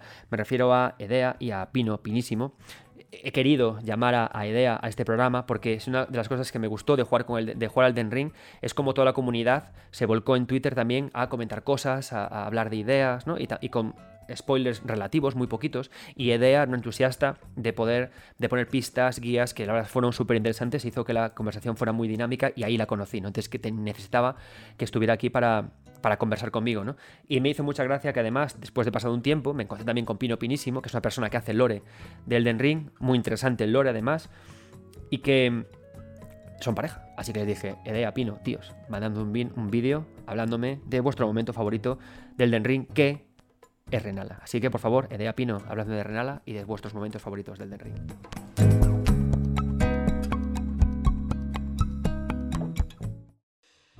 Elden Ring es un título de ritmo pausado pero contundente, y por ello no recurre a los efectos comunes para encandilar al jugador. Su narrativa es sutil e intrincada, y sus momentos claves son, en muchas ocasiones, tranquilos pero intensos. Creo que esto se refleja perfectamente cuando llegamos a Liurnia, y más específicamente a la Academia de Raya Lucaria. Sus pasillos nos cuentan la historia del esplendor de otros tiempos, de la vida diaria de los académicos que aún habitan y de las corrientes mágicas enfrentadas y que compiten entre sí. Es por ello que mi momento favorito del juego fue desde nada más llegar a Raya Lucaria hasta enfrentarnos a Renala. Siempre recordaré con especial cariño el momento en el que me enfrenté a Renala. Renala, la reina triste, la reina que espera, la reina en eterno duelo. Sentí verdadera pena al conocer su historia, traumatizada al sentirse relegada al aguardo de un amor que no volverá, y que la traicionó dejándola sola y aislada entre las paredes de lo que antaño fue su orgullo, pero que se convirtió en sinónimo de una cárcel lúgubre y solitaria. Su combate de por sí es espectacular. Con la primera fase llena de hijas que perecerán irremediablemente en un ciclo eterno, y con la segunda fase mostrándonos su símbolo, la luna llena, como protagonista del escenario y manejada por su hija Rani, que la protege desde la distancia. Lo onírico se hace presente a la vez que luchamos contra diversas invocaciones y magias lanzadas por la reina poseída por su hija, que solo se está protegiendo de nosotros, el candidato a convertirse en señor del Elden. Todo esto me hace plantearme, ¿somos realmente el villano de esta historia? la profundidad de Elden Ring es extraordinaria.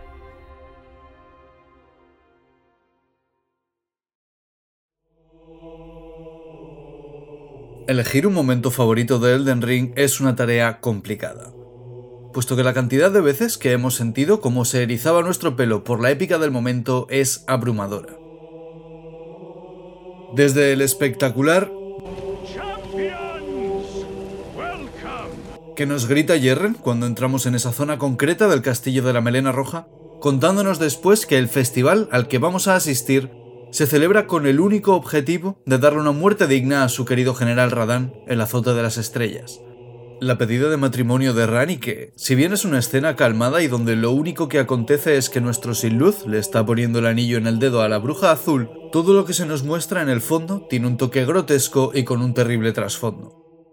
Y pese a ver decenas de momentos como ese, si tuviese que elegir un momento como mi favorito, sería cuando, después de haber estado horas leyendo objetos, apuntando los acontecimientos conforme ocurrían y, a la vez, disfrutando de la mejor experiencia que me había brindado un videojuego, algo me hizo clic en la cabeza y entendí el lore del juego. Creo que no os sorprenderá que, llevando meses dedicado a recopilar y crear contenido relacionado con la magnífica historia de las Tierras Intermedias, sea el momento donde yo conseguí entender todo, lo que va a quedar grabado en mi memoria como el favorito. El poder moverme de nuevo por el vastísimo mapa sabiendo ya qué había ocurrido y cuál era mi objetivo fue un cambio gigantesco. Hasta el punto de haber terminado el juego con una satisfacción que ningún otro título había conseguido generarme. Y este sería mi momento favorito de mi videojuego favorito.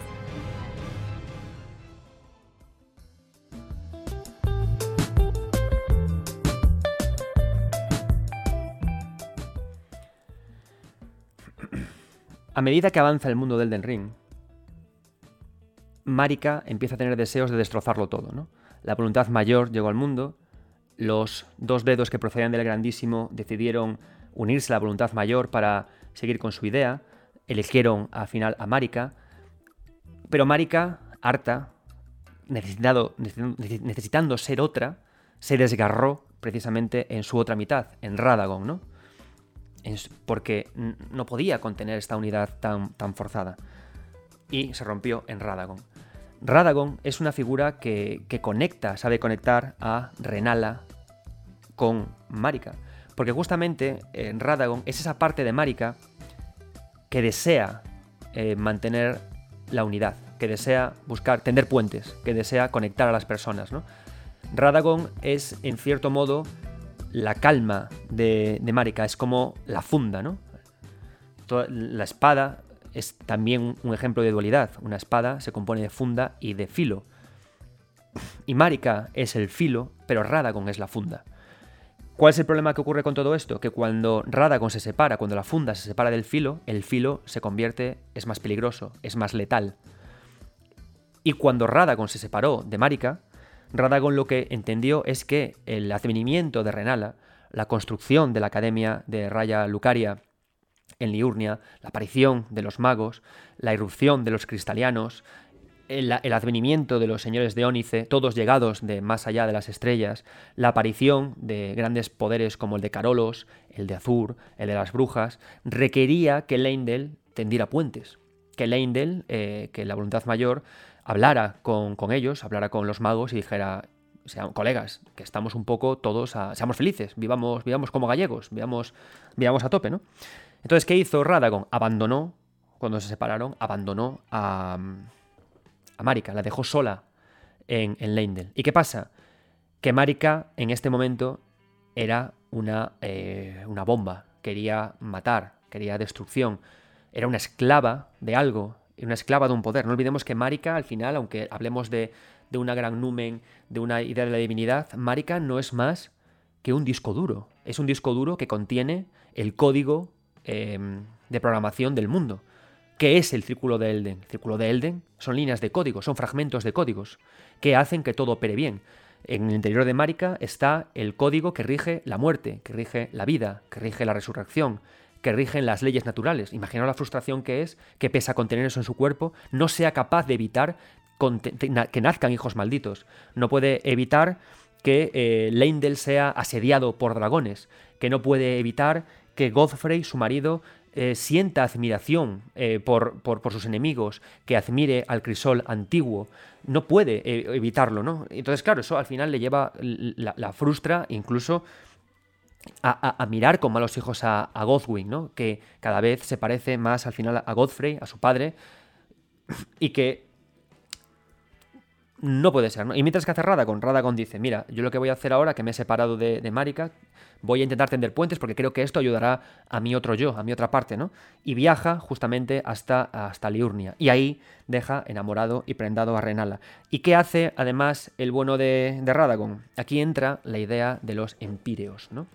Mirad, la idea de los empíreos que rigen el Den Ring es una idea muy confusa, muy abstracta, ¿no? Pero lo que se entiende es que para poder contener el círculo de Elden, para poder eh, reinar y, ser este contenedor eh, mágico, hay que ser un empíreo, ¿no? Entonces aquí volvemos a la idea central que tiene eh, Elden Ring, ¿no? La idea de ser uno, de ser esa unidad, esa unidad capaz de contener la máxima dualidad, ¿no?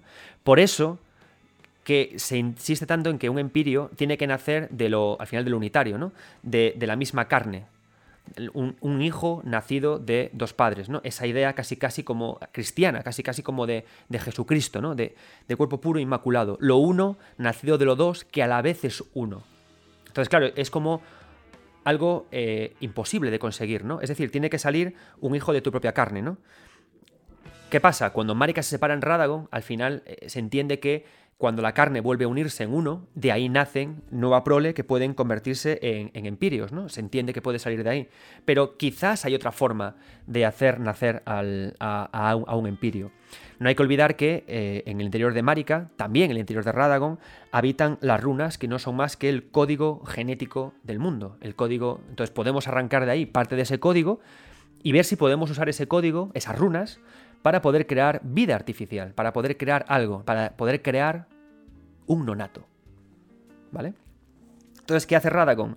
Con este código, con esta runa de los nonatos, arrancada del propio, del, propio, del propio Elden Ring, viaja a Renala, la seduce y, sin usarla, tiene descendencia. Por supuesto, de aquí nacen los estupendos Rani, Radan y Raikard. Tres hijos que son en sí estupendos. ¿no? Además, fijaos qué interesante el contrapunto ¿no? del fuego de Radan y de Raikard y la frialdad de Rani, ¿no? Cómo seguimos trabajando con estos contrapuntos, ¿no?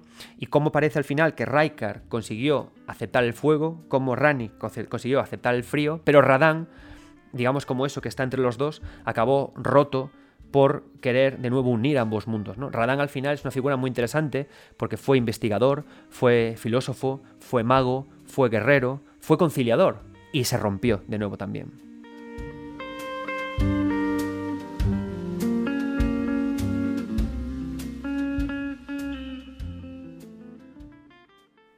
La relación entre Renala y Radagon es tensa. Por una parte, eh, Radagon se ha querido unir a Renala únicamente para eh, unir las casas de Leindel y unir las casas de Liurnia, para conciliar a, los, aquellos que eh, obtuvieron magia a través de la explotación de la oscuridad, de lo plateado, de lo siniestro, de lo cósmico, con aquellos que obtienen su poder de lo dorado, de lo humano, de lo terrestre, de lo terrenal, ¿no? Y aquí de nuevo otra vez ese contraste de siempre que lo estoy hablando. ¿Y qué pasa? Que Renan está profundamente enamorada de, de Radagon, le fascina, le parece alguien, eh, alguien fascinante, ¿no? Y al final, como no, ella no dejó de ser una niña que habitaba en la soledad de las montañas, que todo el tiempo fue considerada como una erudita, admirada por su talento, pero nunca quizás como, como persona. Y Radagon le dio eso, ¿no? Esa admiración, ese príncipe que provenía de Leindel, de un origen desconocido, que le estaba hablando a ella, ¿no? Entonces se dejó, se dejó querer, ¿no? Bailaron, la bachata del amor y de ahí surgieron sus queridísimos hijos. Entonces, ¿qué ocurrió? Que al final no todos eh, los hijos obtuvieron eh, quizás un mismo destino, ¿no? Por una parte, eh, era un general intrépido, con ganas de viajar, con ganas de ver el mundo, con mucha empatía, con mucho con mucho buen hacer, ¿no? Sería un, sería un influencer a día de hoy. Raikar, estaría ahora mismo diciendo qué pasa chavales eh, en Twitch. Radán, por su parte, era, amaba a su padre, pero Radán, sobre todo, lo que, lo que amaba eran las historias del viejo Godfrey, ¿no? Adoraba escuchar cómo Godfrey batalló con sus soldados de Crisol contra los gigantes, cómo les dio por el culo bien dado, cómo luego protegió a Leindel del asalto de los, de los dragones, cómo eh, Radán vivía con eso, ¿no? Radán quería vivir para la guerra y aprender todo lo que hiciera falta para la guerra. Por fortuna estaba en Raya Lucaria y había maestros que le instruían en la magia, ¿no? Y eso le serviría para poder para poder seguir eh, profundizando en todo, en todo esto, ¿no? Pero Radán al final mm, es divertido, ¿no? Porque pese a todo no dejaba de ser un niño que sueña con un, Y esto se representa muy bien con su amor por su eterno caballo, ¿no? Esta idea de, del hombre fuerte pero que ama a su caballo, ¿no? Y la idea es que su poder llegó a ser tan descomunal que eso afectó al final a su propio cuerpo. Se convirtió en un ser eh, fuerte, grande, valeroso, tremendo, ¿no? También, por supuesto, por la influencia de, de Radagon, ¿no? Y este poder inconmensurable que te da tener la sangre en ti de de quien en su interior alberga junto con Marika el, círculo de Elden, ¿no? Y luego está Rani, que Rani amaba a su madre, Rani amaba a Renala, ¿no? Y Renala sabía que en Rani estaba eh, su futuro, la heredera. Por eso precisamente, cuando Radagon se acercó a ella y le dijo, Hello baby, tengo un plan, podemos tener una empiria, ¿Cómo podemos tener una empiria? Y le dijo, es muy sencillo. Yo tengo una runa, que se llama runa de los, de los nonatos, que puede eh, borrar la existencia de uno de los dos progenitores. Hacer como que, que hay un no nacimiento. Y de esa forma, a ojos de los, de los dos dedos, Rani se verá como una empiria.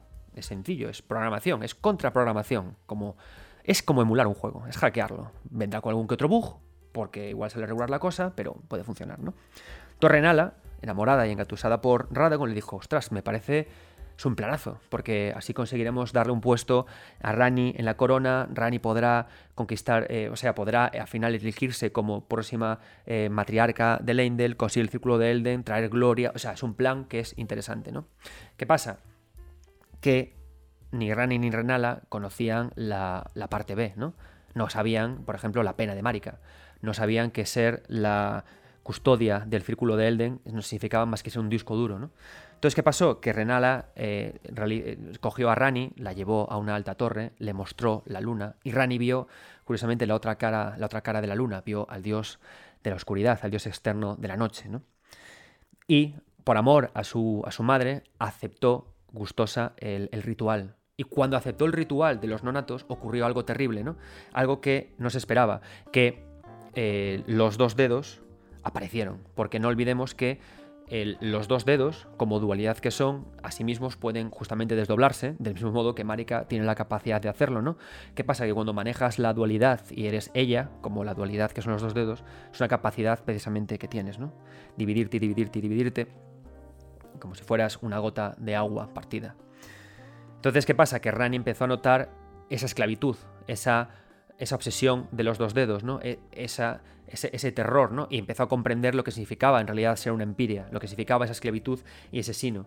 Y luego explicaba también, entendió también que su madre estaba siendo engañada y corrompida por, por Radagon, ¿no? Porque dudaba mucho que su madre quisiera hacer justamente eso. Así que no pudo hacer otra cosa que, que huir.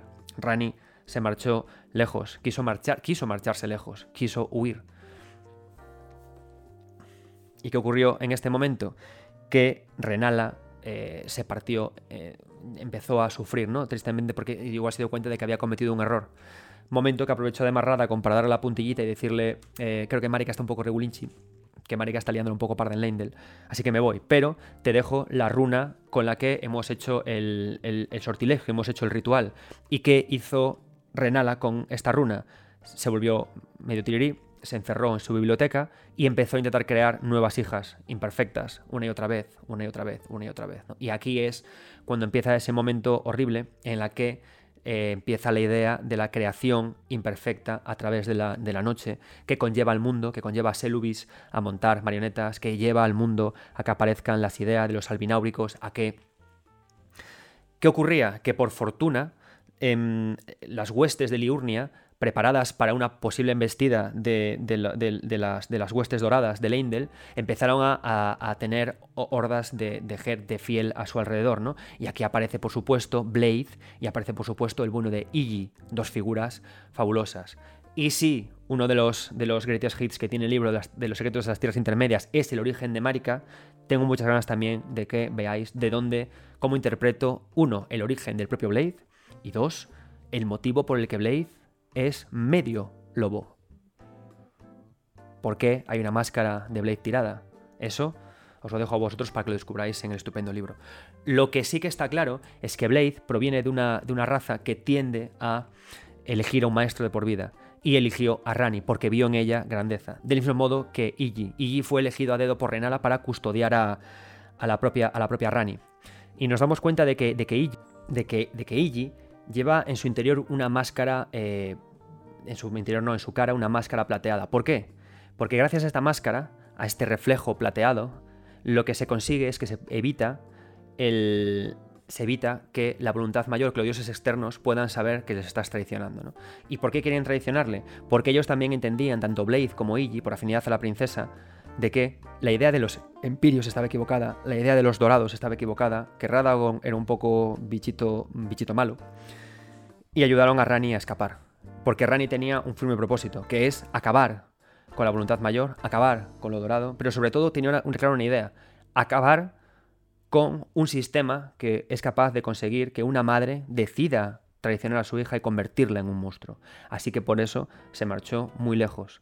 Por fortuna, Blade pudo seguirla muy cerca para asegurarse de que no le pasaba nada, para asegurarse de que ella estaba bien. Pero Rani tenía que huir, tuvo que huir totalmente del mundo. Y antes de seguir, vamos a escuchar a un amigo, a Vicente Quesada, que es eh, diseñador de niveles de Inverge Studios, que nos va a hablar de uno de sus momentos favoritos, que casualmente coincide con su llegada a Liurnia y su belleza.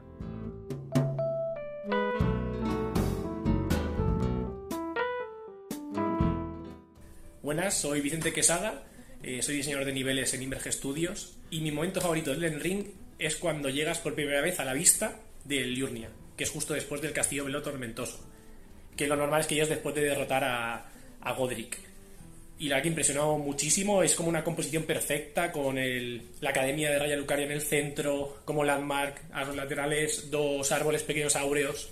Y la verdad que está chulísimo. Me dio un poco de pena el haberme spoileado justamente, creo que fue en un tráiler de gameplay de Tokyo Game Show. Pero la verdad que a día de hoy es mi momento favorito vivirlo en, persona, en el juego. Y la que lo que es todo el mapa del Den Ring es una pasada. O sea, el mundo abierto se ha dado muy bien, con las composiciones súper chulas. Y la verdad que tengo muchas ganas de ver qué traen en el DLC eh, próximo.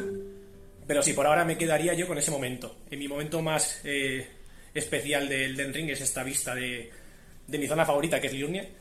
Y poder bajar luego a explorar eh, la zona del bosque inundado, con del agua, la academia de fondo. Súper impresionante. Y nada, nos vemos.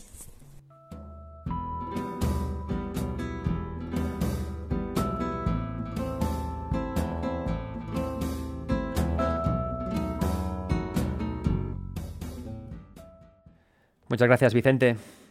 Y no dejéis de seguir a Inverge Studios en Twitter para seguir sus futuros proyectos que se vienen cositas, yo creo.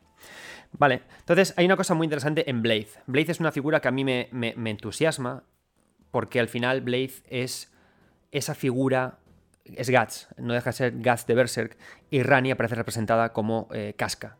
Al final Blade haría de todo, de todo por, por Rani, del mismo modo que Blade, eh, de mismo modo que Guts, lo hace, lo hace por casca, porque al final son figuras que son inseparables, ¿no? Representan este amor eh, hasta puro, ¿no? Porque al final, aunque por supuesto eh, Guts y, Casca tienen relaciones físicas, es un amor prácticamente puro, platónico, que trasciende incluso hasta los, brazos, hasta los brazos de la familia, ¿no? Que haría lo que fuera por él. Y está súper bien representado todo esto, ¿no? Y al final está muy bien también la idea de Blade de que es a la vez animal y hombre, porque sus, la ama por puro instinto, pero a la vez es un hombre que jura que la protegerá como alguien que ama a otra persona lo, lo hace, ¿no? Entonces, por eso es una figura tan interesante, tan intrigante y además la idea de que su cara esté en todo momento oculta por esta máscara que luego nos encontramos eh, mucho más adelante, ¿no?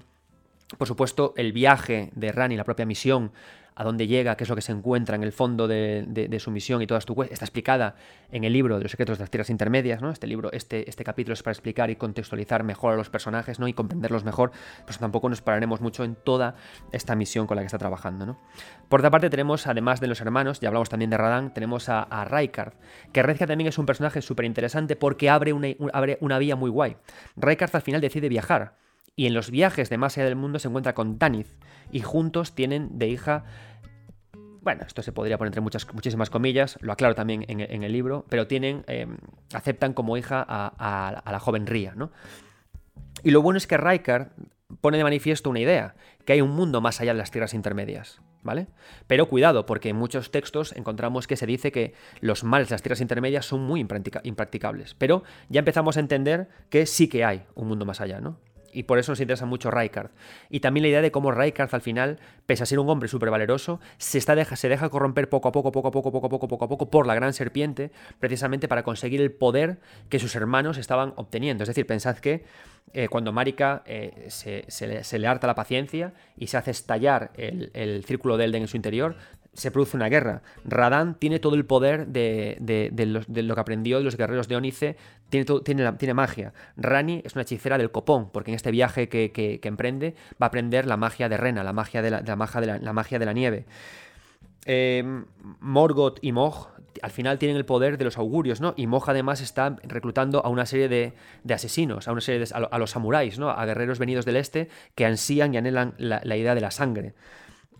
Godwin lo mismo, también es, un, es un, ser poderoso porque hereda la fuerza de Godfrey. ¿Qué tenía él? ¿Ejércitos? Por supuesto, ¿no? Vemos sus ejércitos, pero necesita un poder superior y por eso salía al final con este, con este gran dios.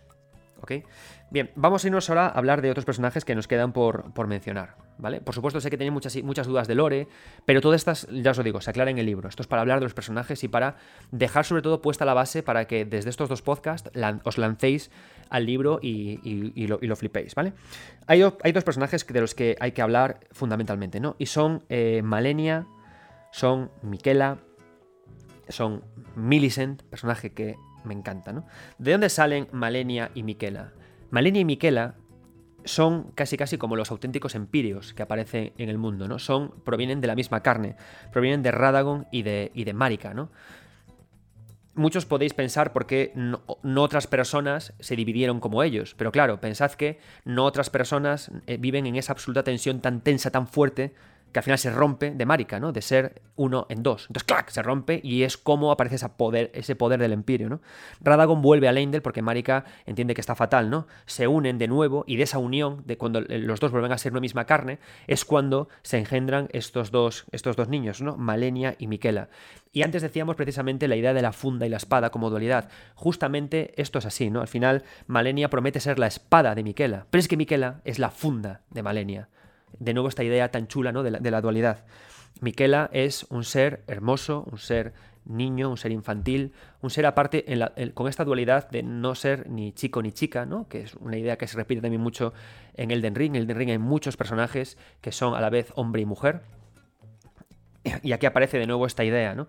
Una idea que al final la, congregación de Santa Trina en el norte acaba eh, aceptándolo como si fuera el señor de los sueños, ¿no? De estos sueños que imploran. Pero la idea al final importante es Malenia. ¿Malenia qué es? Malenia al final se convierte en la encarnación de la putrefacción roja precisamente porque era algo que estaba inherente en el cuerpo de la propia Marika, ¿no? Lo sabemos por, lo que ocurre con, con, con Moj, y lo que ocurre con, bueno, por, ideas que, ya veréis, en el libro, ¿no? Y al final, ¿qué ocurre? Que ambos son absolutamente repudiados por Marika porque de nuevo vuelven a entenderse que ha creado monstruos, ¿no?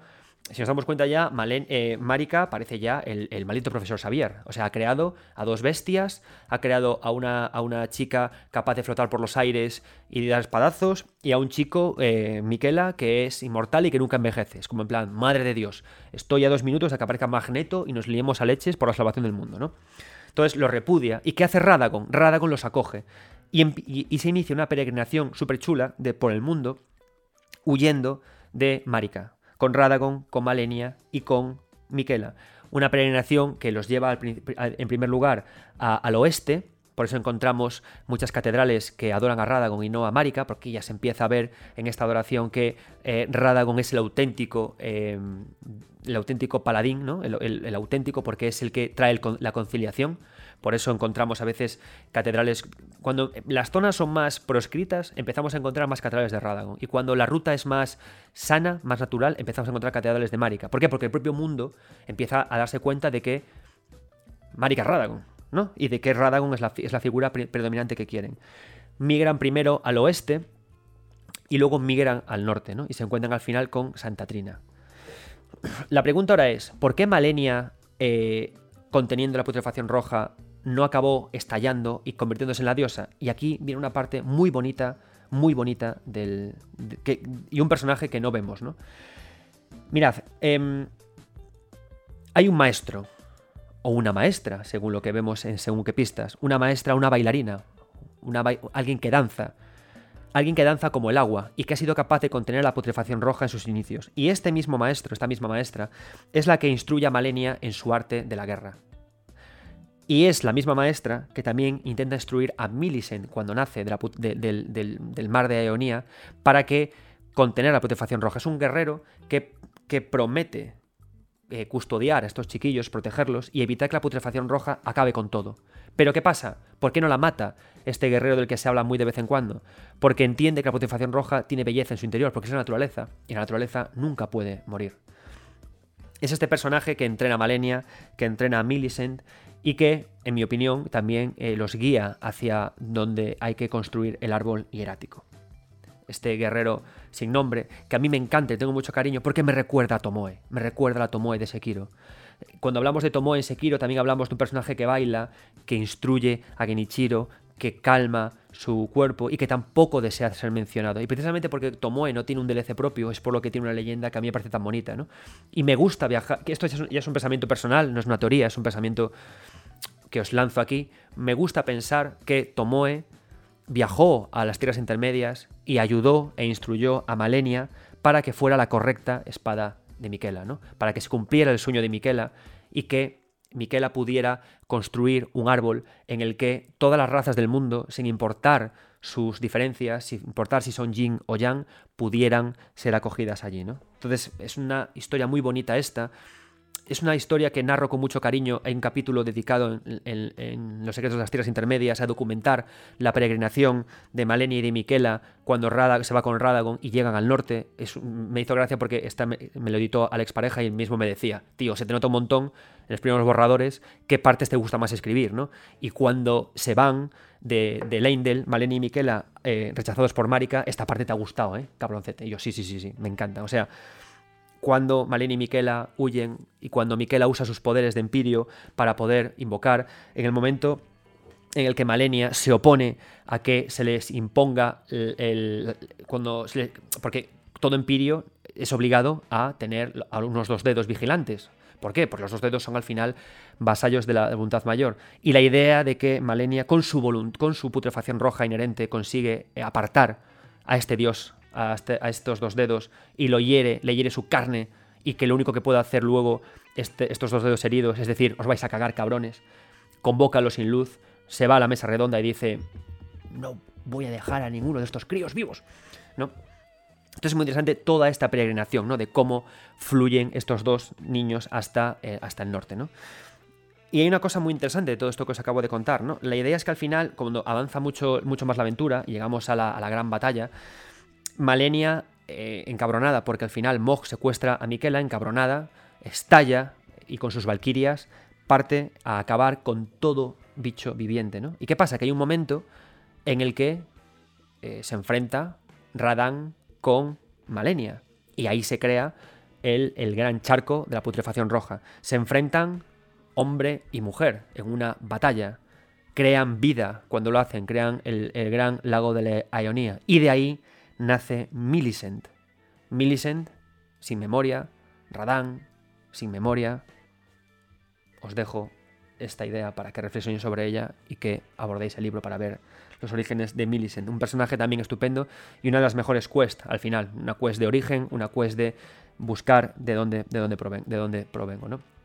Vale, pero antes incluso de que Marika íbamos a irnos a otra de las ramas familiares, para ir acabando ya con este exceso programa, yéndonos a otra de las ramas familiares, em, ¿qué ocurre? Que Marika y Godfrey eh, tienen, por supuesto, de hijos a Mog, a Morgoth y a Godwin, ¿no? Pero ¿qué pasa? Que, Godwin, antes de que Radagon antes de que Radagon vuelva, Godwin, ¿qué ocurre? Que, Godwin, este hijo, vive en una época en la que Leindel está en esplendor. Es decir, al final pensad que Godwin al ser relativamente bondadoso, Godwin ayudó mucho cuando los gigantes, cuando los dragones arrasaron con Leindel, ¿no? Fue como el gran héroe de ese momento. Y esto no le gustó nada a Marika al final, ¿no? Lo repudió, no le gustó, le pareció que era regulinchi. Y él empezó a coger aquí más pía, un poco más, de asco, ¿no? Pero después de esa batalla, Godwin era considerado como un ser muy poderoso, un ser, un ser magnánimo. Y empezó a vivir la buena vida. Claro, dijo aquí, pues vino y mujeres, amigo mío. ¿Y qué pasa? Que tuvo un lío, tuvo un affair y llegaron a casa dos hijos, Godefroy, God, Godfroy y Godric. Pero, antes de hablar de estos dos niños, de linaje dorado, vamos a pinchar, vamos a dar paso al último invitado de esta velada, a Power Basinga, a la persona que me guió por los mundos de Dark Souls al principio con su garrotazo, que nos va a hablar de lo que le costó matar a Godric.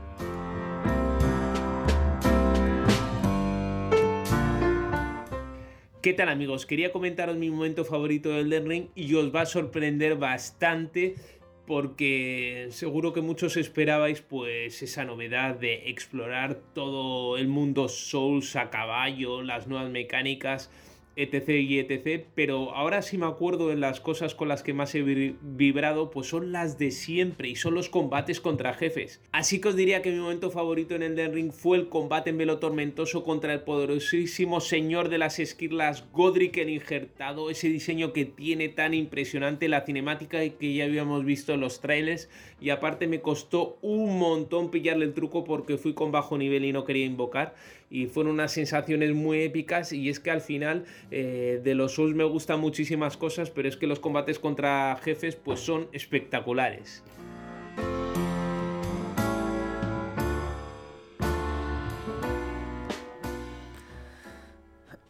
Muchas gracias, Power. Sigue con tus guías, sigue con tu trabajo, sigue con tus tops y no dejéis de seguir a Power Basinga en YouTube. Vale, entonces, ¿qué, ocurría qué, ocurre con esto? Que al final eso, Godefroy y Godric son el ejemplo tal cual uno uno de niños tontos y niños idiotas, ¿no? Al final, Godric es totalmente un corrupto, quiere conseguir poder, quiere conseguir fuerza, Godefroy lo sigue a pies juntillas para que haga todo lo que pueda y al final acaban siendo totalmente unos absolutos desheredados, ¿no? Pero ¿qué pasa? Llega un momento en el que eh, Rani, después de sus viajes, después de sus múltiples viajes, eh, encuentra la forma de romper con la maldición del empirio, encontrar la forma de romper con ella, ¿no? Os explico en el libro, por supuesto, más detenidamente cómo hacerlo, ¿no? Esto es un programa sobre personajes. Total, que hace una conspiración, hace una conspiración, ¿no? Y con una hoja concreta, con un filo concreto, lo que hace es que eh, hunde su carne, hunde su filo en una noche en Leindel y mata a Godwin con su, con su carne, con su puñal desgarra su carne y a, la vez hace que las huestes que acompañan a Rani en esa oscura noche también la maten a ella, ¿no? Y es muy divertido porque si todo es un círculo lo, de vida dorado, lo que Rani construye con la muerte de ambos es un círculo de muerte. Son dos semicírculos eh, eh, con la carne de unos y de otros para que por fin se inicie otro tipo de círculo, ¿no? La otra cara de la luna que vio ella, la oscuridad, la muerte verdadera. Y Godwin se convierte, por, lo tanto, en, la en el primero de los semidioses en morir.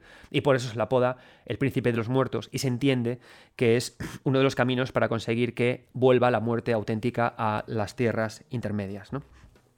¿Y qué pasa? Que la presencia al final de Godwin materializa, al final acaba por eh, volver loca, volver loca no, porque es un término horrible ese, ¿no? Pero para acaba por eh, condenar a Marika a perder totalmente las ganas de vivir, las ganas de existir, desemboca, por, lo tanto, en el círculo de Elden, desemboca esto en la, en la gran guerra, desemboca en que Radagon quiera volver con ella, y provocan los hechos que al final conocemos todos, ¿no? La gran guerra de Radán, que viene de Celia con sus huestes las rojas, a liar la parda, tucutucutum. Y lo que, lo que ocurre con todo esto, además, es que eh, eh, Godfrey es, desheredado, ¿no? Godfrey es totalmente repudiado también de Leindel. Y lo que hace es que sea el primer sin luz porque se le retira la gracia. Una de las cosas que hace la voluntad mayor es que dota de poder dorado, de gracia a toda la gente de su alrededor, y cuando Marika se lo quita para expulsarlos a él y a todos sus guerreros, se convierte en el primer sin luz, sin gracia, y tiene que emigrar, ¿no? Y en, en la emigración conoce a Nefeli Lux, que es su hija, y a Gideon el verdadero villano de todos. ¿Por qué? Porque cuando arrancamos el juego, lo que ocurre es que los dos dedos, quemados por la ira, quemados por la fuerza de Malina y su putrefacción roja, iracundos porque no han conseguido casi nada con la voluntad mayor, lo que ocurre es que lo que dicen es, mirad, Estoy hasta los cojones. Lo que vamos a intentar hacer ahora es que vamos a hacer que la era del sin luz sea eterna. No quiero más empirios. Quiero que Marika se quede ahí, reinando de por vida. Que se quede ahí, quieta. Y vamos a, crear una guerra eterna entre los sin luces que acaben con los semidioses, que, son, que no hay quien los mate. Vamos a generar un ciclo de vida como una dinámica social para que eh, todo siga igual para siempre. Y Gideon se ocupa de eso, constituyendo la segunda mesa redonda, la, segunda llevando ahí a los sin luz y trabajando por conseguir que todo esto ocurra, ¿no? Con sus maquinaciones y sus vericuetos. Y mientras tanto aparece Máscara Dorada, este personaje que se da cuenta de que todo esto es un error, de que todo esto está mal, y decide emigrar y peregrinar en busca de una respuesta, en busca de entender que Marika Radagon, que lo dos es uno, que lo uno es dos, y que por eso se necesita establecer un nuevo orden. Vale. Y este es en grosso modo, espero haberos aterrizado mucho mejor cómo funcionan todos los personajes del Den Ring, las conexiones que hay entre ellos y conectándolo ahora con el mundo de juego que, del, que, del capítulo anterior, estáis muy preparados para poder abordar ya el, la lectura de los secretos de las tierras intermedias más allá del Den Ring.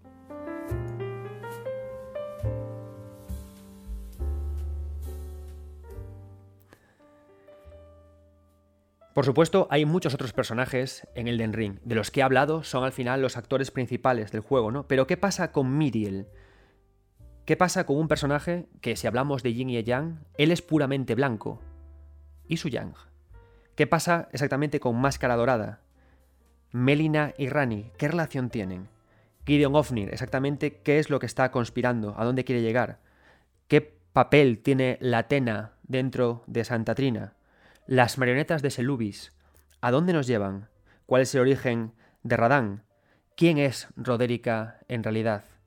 ¿Quién es la persona, la mano derecha de Mog, el que aparece siempre vestido con una máscara blanca? ¿A dónde nos quiere guiar? ¿Qué quiere de nosotros? Todas estas cuestiones y mucho más las encontraréis en el libro que he hecho con tanto cariño para vosotros y que espero que devoréis, que disfrutéis y que os sirva para sumergiros y profundizar en un videojuego que a mí me ha encantado y en esta evolución del simbolismo y de las ideas de este gran autor que es Hidetaka Miyazaki, uno de los que es para mí uno de los grandes pensadores y creadores de, este medio. Os agradezco enormemente seguir conmigo, seguir con 9 bits. Os agradezco enormemente que disfrutéis con tanta pasión de hablar de videojuegos sin odio, de, conversar, de poder dialogar, de, de que mis sobreanálisis en ocasiones os parezcan interesantes, placenteros y os lleven a pensar ideas propias. Estoy disfrutando muchísimo con la creación de este programa y creo que este libro es una buena forma de, plantear eso, ¿no? Un capítulo más en, todo esto. Esto no quiere decir, por supuesto, que la temporada 2 de 9 se acaba aquí. Estamos en el capítulo 21. Nos quedan todavía eh, cuatro programas más antes de descansar. Muchas gracias a todos, os lo digo de corazón, por los comentarios, por compartir, por hacer retweet, por cada vez que ponéis en Twitter que, eh, oye colega, tienes que escuchar a 9 bits, es, un flipado, pero me cae genial. Os lo agradezco a todos. Yo soy Adrián Suárez, esto es 9 bits, y como digo siempre, nunca dejéis de jugar.